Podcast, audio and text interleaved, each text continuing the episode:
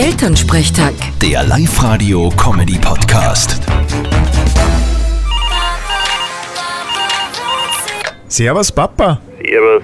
Du, es ist ein Krampf mit der Mama, das sag ich dir. was ist denn leicht los? Na geh, am Samstag hat ja der Nachbar Niki so ein Spiel aufs Handy geladen. Jetzt hängt's nur mehr da und spielt. Aha, was spützen leicht da? Ja, was weiß ich.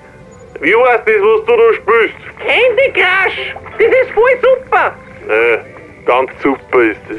Ah, geh Papa, lass halt ein wenig spülen. Ja eh, aber sie tut ja nichts anderes mehr. Gestern hat sie nicht einmal zum Mittag was gekocht. Kannst du selber auch mal was machen? Ein Kruzifix, jetzt hat der Bomben gerissen. Genau Papa, kocht er selber was. Ja tu ich eh, aber ich kann ja nicht jeden Tag Würstel oder Haarspeise essen, das würde ja auch fad. Ich hab kein Leben mehr!